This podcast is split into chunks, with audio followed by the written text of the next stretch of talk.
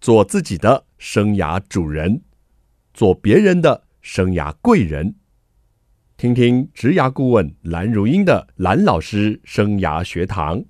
启动你的精彩人生。欢迎听众朋友收听蓝老师生涯学堂的节目，我是主持人蓝如英，蓝老师。我们这个系列呢，进行的是生涯圆梦，勇敢追寻你的梦想，因为你有能力实现它。我们这一集呢，要谈。工程师怎么变成摄影师？好多的年轻人啊，很文青啊，喜欢拍拍照啊，总觉得啊，哎，拍照真是件很棒的事情。摄影能不能成为一个工作，应该是有蛮多年轻人想要追寻的重点。我们今天为您邀请到这一位呢，是耀辉摄影工作室的负责人关耀辉老师。各位听众，大家好。好，耀辉老师，我刚刚说的工程师变成摄影师就是你吗？对，没错。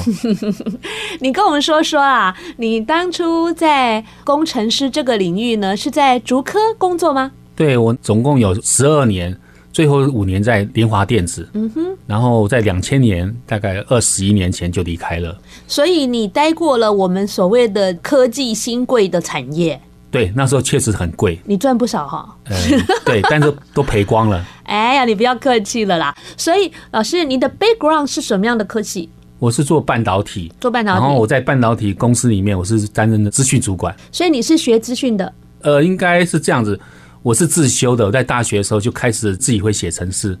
这么在厉害一啊九八二年，我在因为我曾经念过东海大学，是跟清华大学，嗯哼，呃，刚好反正学校就有一些或实验室里面就有 Apple Two 电脑或大型电脑，所以我我就可以很很幸运的可以去使用它们。所以你本身不是学资讯科系，对，我但是你自己自学，对我大一是念化工系，后来转成核工系，然后之后都不务 正业，所以这两个行业我都没有从事。 OK，哎、可是你的底子也挺硬的啊，能够念化工跟核工真是不简单了、那所以您之前做的是半导体的资讯的部分，所以就这么潇洒走了吗？那时候当时也赚到一些 钱啊，因为我们那时候终于承认了哦。对我们那时候很幸运是有股票，嗯哼所以事实上我当时是有一些财富在身上。哎、你该不会是园区刚成立就已经早期很进来的人了？呃，园区已经有四十年了，你你没有这么老了哈？对对，我 我我应该在中间的部分哦中间对中间对哈对啊。可是那时候也是园区的荣景啊，对，那时候对不对科学园区是非常繁荣，到哎现在也是很繁荣。是，而且那时候联电是非常夯的耶。对，对，那时候联电跟台积电都是很有名的一个半导双体。雄叫做半导体双雄的时对对代、哦，那时候两个就呃就在拼。并驾齐驱的时代哦。对没所错以您在这个呃科技界、半导体界做了这这样十几年，什么样的因素让你离开？就在两千年嘛，二十一年前、嗯那时候我觉得，因为在科，因为那时候那时候我在联电已经五年了，是盖过两个工厂，那我也担任主管。哦，盖工厂，对，哦半导那体很是一个工那厂，很不简单哎。还好我是专心，我是资讯部门，是所以我是负责电脑部分。嗯哼，那对我来说，这是已经驾轻就熟，已经从一个创建到后来变成日常管理。嗯，就是半导体要生产要赚钱嘛，对，那我就觉得很没意思。所以你比较喜欢开创性的，可以这样说吗？对，没错，我就觉得喜欢有一些对自己心里上会比较感动的，然后再来是有一些。对，刚刚主持人讲的非常好，就是比较有创意，就是你可以去有自由发挥。是那如果是日常管理，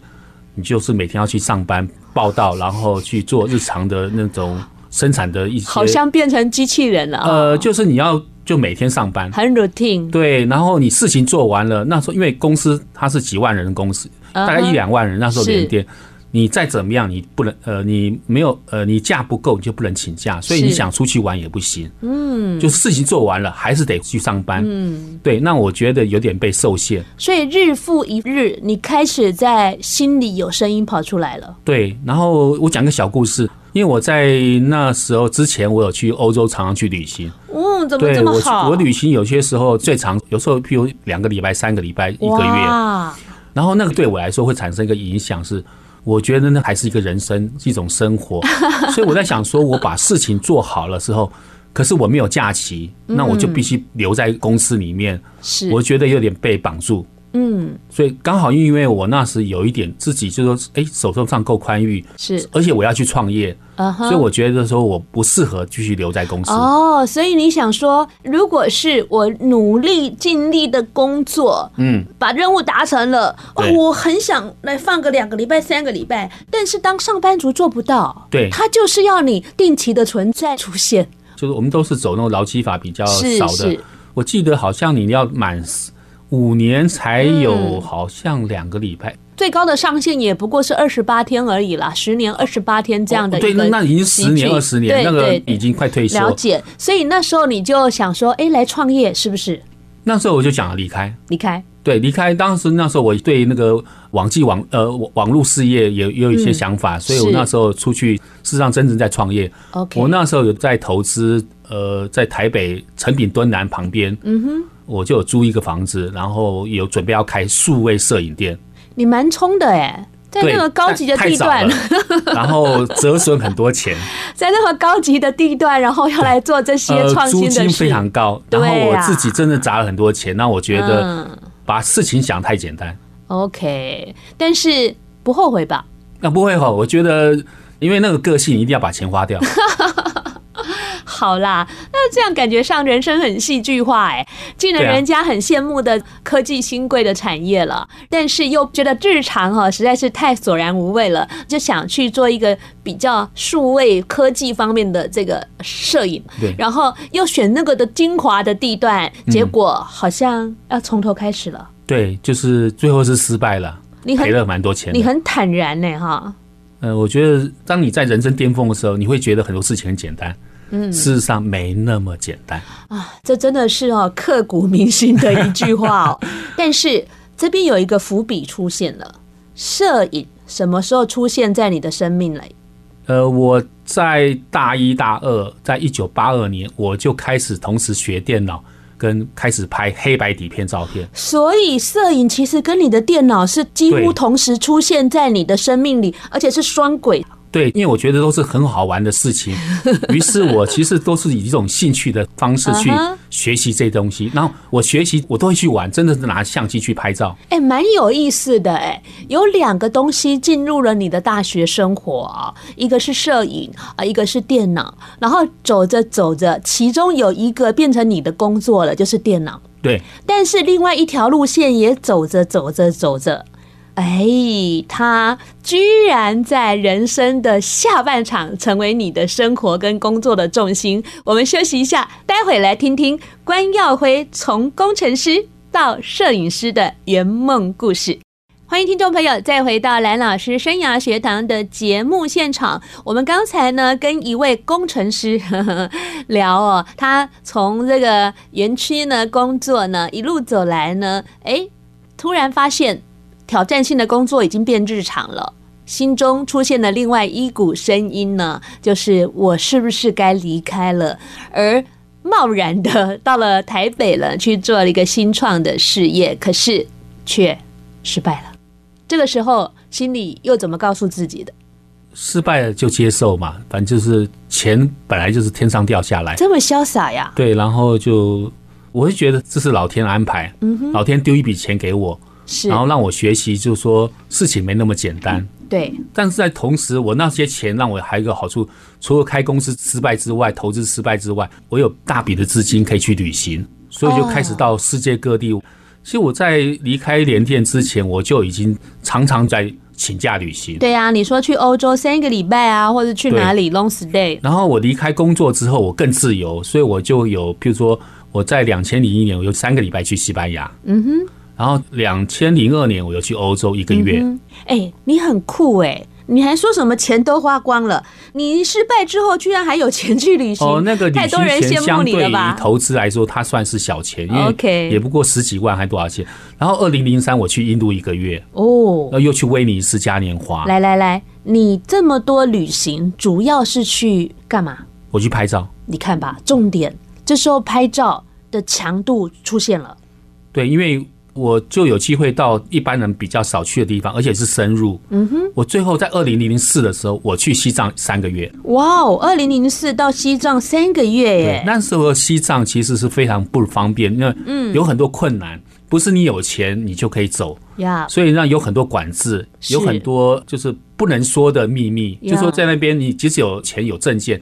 可能都会被拦阻。嗯哦，所以那时候其实有些困难，但是我们就想去看看那个世界，是所以我就那个二零零一到二零零四，我大概就是大量的在国外旅行，嗯哼，然后当时我拍了非常多照片，是那这些照片我开始有做展览，然哦，后开始有人要求我去演讲，嗯哼，然后最后我在二零零六的时候，我出了印度跟威尼斯的书， OK，然后之后大量的邀约，我就开始演讲教学，嗯哼，所以摄影就变成我的工作。所以也差不多是二零零五这个摄影变成你的工作，而且这个耀辉的摄影工作室开始运转了哦。对我光是演讲哦，就人家邀请我去讲旅行跟摄影，大概嗯是至少一百场以上，哇，不那也简是一单个收入了哈嗯。当然这些收入绝对比不上上班，以前上班赚的比较多的钱。可是自由你喜欢，对，可是我觉得我后来在做这种嗯旅行摄影跟分享，我觉得快乐无比。而且变化也是你喜欢的。对，那个我觉得比较接近自己的心。好，那我就要回过头来，刚刚还没有探究到的，你刚刚说大一大二开始接触摄影，包括暗房啊、冲洗底片、黑白片啊，来。你为什么开始接触摄影？是受到了家里的影响、同学的影响，还是什么？你又不是学这个科系的。呃，很多人不知道关耀辉其实大学没有毕业，我念到大五休 学。你决定公开了是吗？没有，呃，知道的人不多。然后可是因为看到我后来到联电，我后来到上海，人家邀请我。想说一定有好学对，历，因为基本上来说，我能力是跟大学毕业没有差，所以人家会肯定我的专业。然后，因为我这些所谓专业的能力，像电脑写程式，我是自学。嗯，那在同一时间，我也是一直在拍照。对，但是我好奇的是，摄影是谁？是家里有人玩摄影吗？摄影为什么出现在你的生命里这？要感谢我的大哥，就是非常爱拍照。哦，对我大哥大我十四岁吧，好，好所以对大哥爱摄影，哎，你就看着他的模样，你也开始玩摄就影，在我刚刚说大一大二的时候，嗯对他就把他一台旧的双眼相机，那时候是底片哦，嗯他就送给我 Yeah，我就开始拿这台相机装个黑白底片，开始到处去拍，拍玫瑰花，拍一些老树什么之类的，哇就开始我的一种探索。到后来有彩色底片，那你大哥是你的贵人。对，没错，那我可不可以这样讲？你是不是拍的比他更好？呃，对，因为他后来没有再拍了， 但是他启蒙我要非常感谢是，他莫名其妙就是把他的老相机送给我，是啊，那我就开始玩，所以我觉得是一个契机。嗯，所以我在大学时候我就花很多时间去都去他拍害照你，没毕业的，呃，没有，我打定主意不毕业。哦然后那时候我觉得我很大的养分是我在图书馆，我去看国家地理杂志、看 Life 杂志他们的摄影集。哇，你都用这样的时间再去研究别人的作品，对，没怎么错，样角度拍，怎么样的一个视角，它传递的是什么样的意义跟感受？对，主持人刚刚讲的很好，是我觉得看别人的好作品是一个学习重要的方法。嗯，所以我在图书馆里面，人家在 K 书， 我在看这种对于学业没有帮助的书，但是我觉得它造成我日后我在。真正我喜欢做的专业摄影师是有莫大的帮助。我那时候在图书馆，我看到《国家地理》杂志的书的时候，我心中其实有小小的誓愿，什么我样要的我要跟《国家地理》杂志摄影师一样，我到世界各地拍照。哇？天但是但是那时候你再在想想看，一个大学生可能是大二大三哈，是呃，我没想说以后怎么去实现它，嗯嗯。可是后来我呃有些钱之后，有这个能力之后，我就开始到世界拍拍照，而且就是买了相机到处去拍照，造成我后来可以变成一个以摄影为职业的工作。这个种子哦，有人就是不经意的给你了，对然后你自己蛮用心的在照顾这个种子，哎，对，我大学时代我曾有参加社团。其实他们会邀请我，就变社团的摄影师，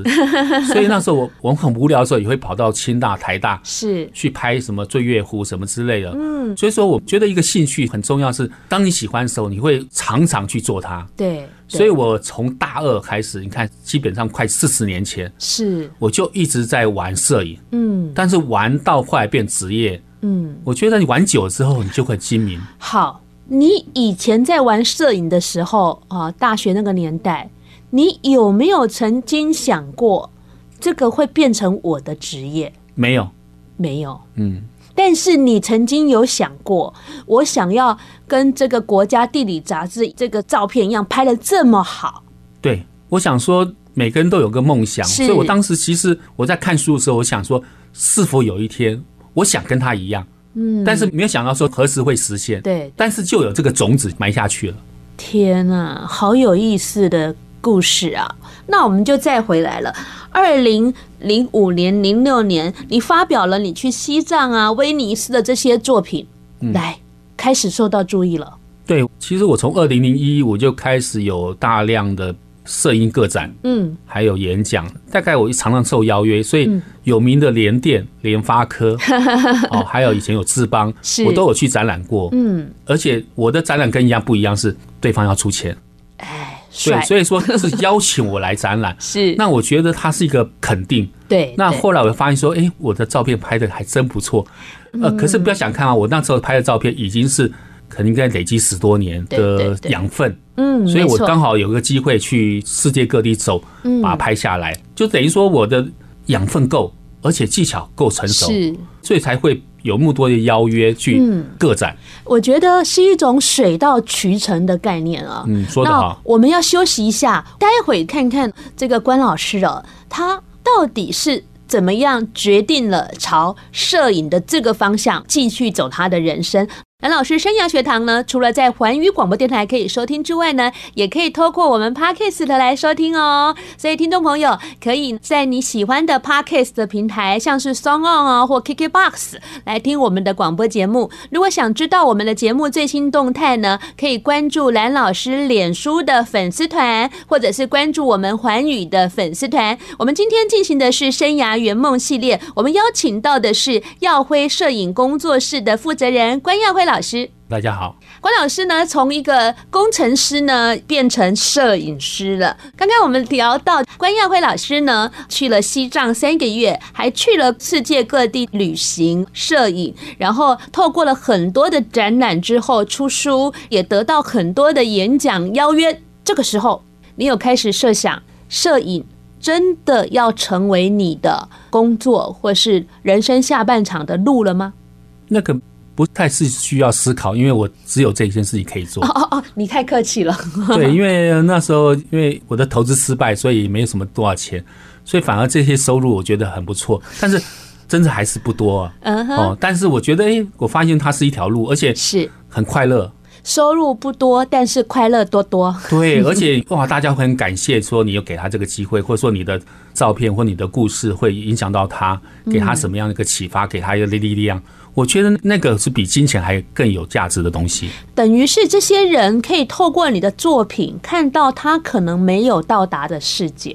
对，嗯那我们像我是很早就去旅行，在那是时代旅行没那么容易，所以我走在前面，对，而且我又拍的照片还算是比较用心感人，是，所以说会开启他们对世界的了解。对，那好的照片，它会让他思考更多。嗯，好的照片的力量哦，胜过很多的言语哦。对对。嗯，但是我发现老师的这个说故事能力也挺强的啦。谢谢。你你如果透过演讲了，或是照片的一个解析哦，嗯可能可以又带动他们更多的心理的触动。那我们可以透过一个照片，比如说举个例子，我做很多演讲，有时候是讲印度，是嗯有些是讲西藏。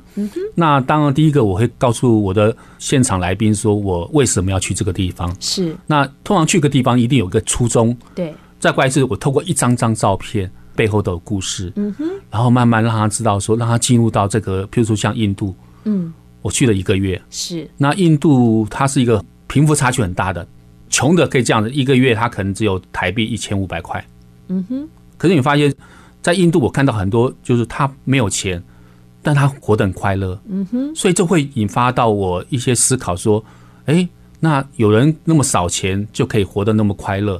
所以这样子透过照片，透过故事，对，我觉得第一个启发了我，第二个我可以把这种感动跟启示带给观众。是老师。虽然说摄影是你的最爱，对。那旅行也是你的最爱，但是一路走过来，有没有遇到什么困难跟辛苦呢？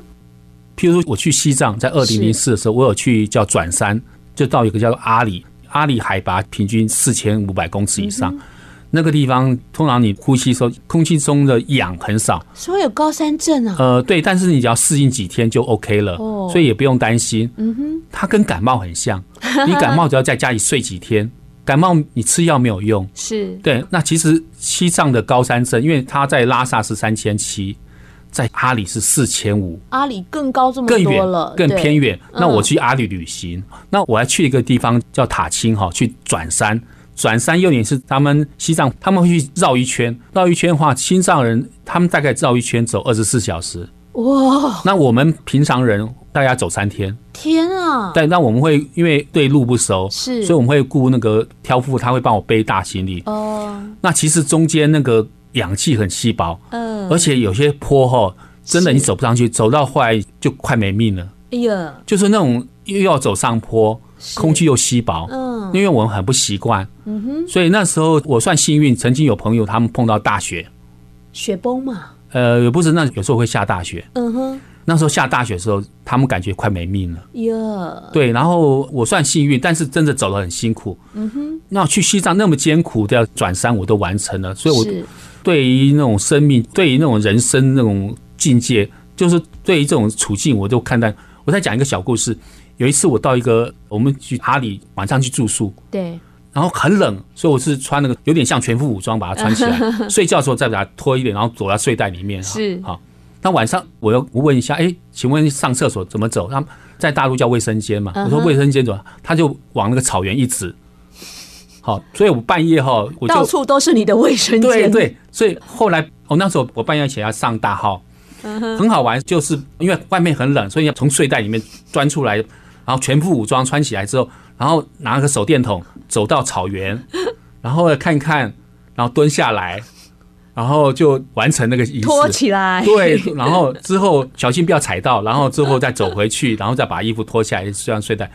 那其实，在西藏阿里旅行的时候，我们大概九成以上的厕所都是这样子，天然厕所。天然的，所以我在西藏，我们就很习惯是说，你不可能有传统的什么抽水马桶，嗯哼，所以那么艰困的地方，我那时候感觉起来很快乐。嗯哼，所以物质条件那么差，我都可以过得很快乐，所以造成我后来人生，我对物质来说很不注重，所以我嗯很单纯的物质，我就可以过得就可以满足你了。对，就可以很愉悦。哇，那真的是透过身体力行才能感受到的哦。嗯对教条大家都会说啦，由俭入奢易，由奢反俭难哈。但是要真正的有这个生命的体验呢、那对我们的观念的改变哈、才是一个最深刻的哦对。好，那老师感觉上呢，您还蛮享受这些困难的。 我觉可得以这旅样行中这些艰困，其实造就我对物质条件很能够适应。嗯哼，呃，举个例子，我有跟一个气功师傅，我们曾经去山上去练气功，呃那时候住公寮，嗯哼，那上厕所是晚上走到外面到木板上面，在木板上面下面是悬空的，所以你就蹲下来，屁股凉 凉的，因为冬天嘛，然后你就上厕所，那我们都不会抱怨，是嗯就是因为已经是最好的条件在那边，因为我们要到山上，是所以说那个物质条件很差。那我后来发现说，连这样很差的物质条件都可以生存适应了。啊对我都可以甘之若饴。嗯嗯，所以导致我后来就很能适应到世界各地，就是物质条件很不好的地方旅行呀我都 OK。嗯哼，旅行不是去享受所谓的物质，嗯，而是享受那边的风景、那些的文化、对那些的人文、那些的思考，对甚至拍摄到好看的照片，对可以带回来分享给更多人。我想这是你的信念。那待会节目回来，我们要来聊聊啊，您这样的一路走来，什么是你最开心的事情啊？休息一下，马上再回到蓝老师生涯学堂的节目现场。喜欢摄影的朋友，你是不是有好好的锁定这一集呢？很多的梦想有时候可能不是你的蓝图里，什么生涯规划里头哦、但是走着走着呢，一个种子呢就这样被。孵起来了哈，开花又结果了。我们现场的这个关耀辉老师哦，就是一个很特别而且很好的一个案例哦。他呢经历了大家觉得光鲜亮丽的科技新贵，他也走出舒适圈来投资创业，但是却失败了。他拾起他的行囊，还有他的摄影器材， 去世界到处去旅行啊！没想到替他的人生呢，意外开启了一条他觉得非常快乐，而且对他的观众、对他赏识他作品的人是非常有价值的一件事情。那关老师一路走来啊，刚刚讲了一些原始人类的生活之外，你一路走来，你的开心跟收获在哪里？我觉得我很幸运，是因为我拍了至少两三百场以上的活动，是各式各样。五月天我就拍过四场，五月天，然后呃，哎下次带我去歌迷要排 队哈，他们可能从早上六点就开始排队，是到晚上才表演。那我在他前面，对，然后五月天会来都被你有挡住阿信了有来跟他握手，是那阿信就有在我旁边。那包含还有陈升啊、伍佰啊、是黄小琥啊，嗯，那我都可以免费听这些表演，还可以赚钱呢，而且我是呃摄影太师，过分了。所以我觉得说，哎、这是一个非常好的工作，你可以免费，就是你可以参与很多活动，那个关老师以后有欠那个摄影助理的时候找我去可一以下，可以帮我拿一个灯 就好了。可以给我报名第一个，对，然后我觉得刚刚讲说幸运是说，我们摄影师可以参与蛮多活动，像刚刚除了演唱会，我还看过很多表演，像昆曲、 哦像交响乐、是。像歌剧、音乐剧，就是说这些单位都会邀请我去帮他拍照。我也知道啊，你是新竹市议会的首席照相师啊，哦，对，问政的时候你也可以看得 见，对对，那就是我可以参与很多，不管各种表演，是，啊，还有一些会议，啊，嗯还有教学什么，还有我尾牙呀，还有尾牙，对我拍了很多嗯，尾牙，是，然后参与这些活动，我基本上觉得很像记者一样，嗯，就是说我在职场可能就很单纯，只是做好我的本分工作。可是摄影师跟记者一样，嗯，可以参与很多活动，而且要是 。深入你是耀辉摄影台， 对对，然后我就觉得说啊，我何等幸福！而且刚刚讲说我参与这些活动是有收 入，有赚钱的，而且应该赚不少钱，对，没错。所以我觉得它是一个，当然说很重要是说你拍照的能力跟经啊验要够嗯没。错，而且不只是能力跟经验哦，我觉得关老师应该也是一个态度很敬业的人，是吧？对，就是因为太敬业，所以我在三个半月前哎，我倒下来了。你确定你要说这一个？没错，你怎么了？告诉我们。我三个半月前突然有一天，因为我那时候在帮新竹市议会，是呃，我是他们特约摄影师，所以对我就在旁边拍照。刚好有议员在做咨询，嗯，好、那我就要去拍照。一个议员执行半小时，然后我就去想办法去捕捉他一些特写这样的画对面哈、但是那时候我感觉起来，我的左后方突然发现不太能动，包括我整个左大腿我就麻痹了。是当时因为我已经拍了差不多照片之后，我就坐到走道上，是，那个议会厅很大，嗯，然后我就坐在走道上，我们坐在地上是不要引人注意，是，可是我发现我整个左大腿麻痹，然然后后我站不起来。然后在结束的时候，我就喊救命。嗯后来他们帮我叫救护车，是，然后帮我送到新竹马街跟台大医院。所以你是坐着救护车出对去，对，让我生平，我觉得坐救护车好爽啊！你因还为笑得出他就把我抬来，，因为你完全不能施力。那时候我才发现，后来去检查之后，我是叫做主动脉剥离，就说你的心脏的血管，好，心脏有三个主动脉，是我破掉了。你这就是跟刘真还有对小鬼一样啊！而且那时候我们刚好就约你，所以我们也很快就知道你的这个事情，好然哦让后人担心我很啊幸！运是那时候我就接受到我有个气功师傅，嗯因为他经验丰富，他知道说我就要去台北的那个振兴医院，因为振兴医院是心台脏湾最强的，心脏最强的，对所以我觉得我真的有贵人相助，所以我就到了振兴医院动了，当时好像八个多小时，天啊，我是全身麻醉，所以我完全不省人事。然后开完刀之后就住了三个多礼拜我，现在头皮又在发麻了。老师，你不要讲的太不讲详太细细了。哈。 对那我算是很幸运，是我的刀开得很好，好，就是那个刀，这它是一个很大的手术，老师，你以前有这样的症状吗？没。有，我们家族都没有心脏病那史。老师，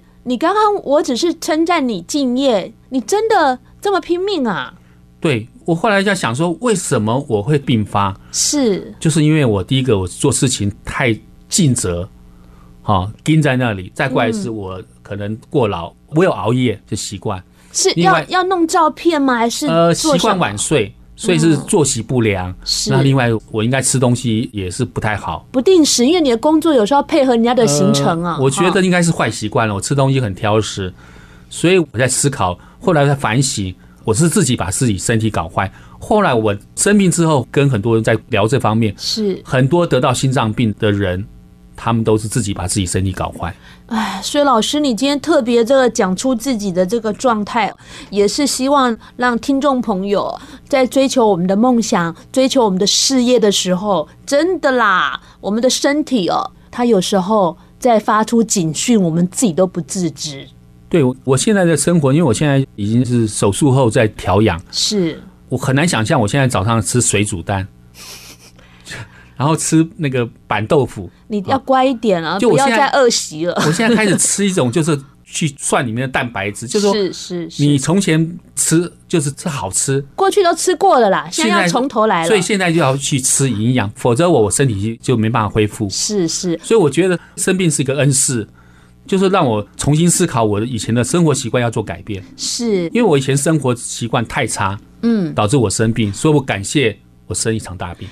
生病是种恩赐啊，呃很谢谢老师啊，总是都很正向的来看你的失败跟你人生的一个重大的因素了。老师，你整个从工程师到摄影师啊，嗯而且是一个非常专业、敬业了。著名的摄影师哦，这样的一个历程呢，有没有一句话可以来简单的形容一下？我觉得摄影师他就相当于记者一样，嗯哼，记者会去关心整个社会发生什么事情，是那摄影师是用相机，对，所以我觉得我很幸运，这四十年来我用相机记录生活，记录很多事件，嗯所以我觉得他是一个很幸运的一个工作。 OK，那我想问你，老天爷也给你恩赐了，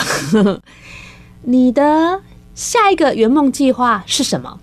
呃，现在手机摄影非常强，是所以我现在都在教手机摄影，或我自己本身也主要大部分九成以上用手机在拍照。嗯哼，那我的梦想就是要协助很多人用手机去拍出他自己的好的照片跟影片。嗯，他不需要像你这样扛那么多的单眼啊，什么一些大相机啊，用手机非常的随性的随地来记录他的生活。手机现在进步到我三年前我就可以用手机拍合欢山的银河，哇，还有萤火虫。太棒了！对，三年前就已经有这样的一个呃，那我们如何知道您的这些开班资讯呢？那我有脸书关耀好辉，关耀辉这个 keyword 可以在脸书找到你的粉砖吗？呃，我有个人网页啊，个人的个个脸人书，脸书对好的，然后就会有你如果有这一些的课程讯息，对不对？。对，没错。好的，那我们有兴趣的听众朋友就关注跟期待喽。也谢谢听众朋友收听，我们下礼拜蓝老师生涯学堂，我们空中再见喽，拜拜。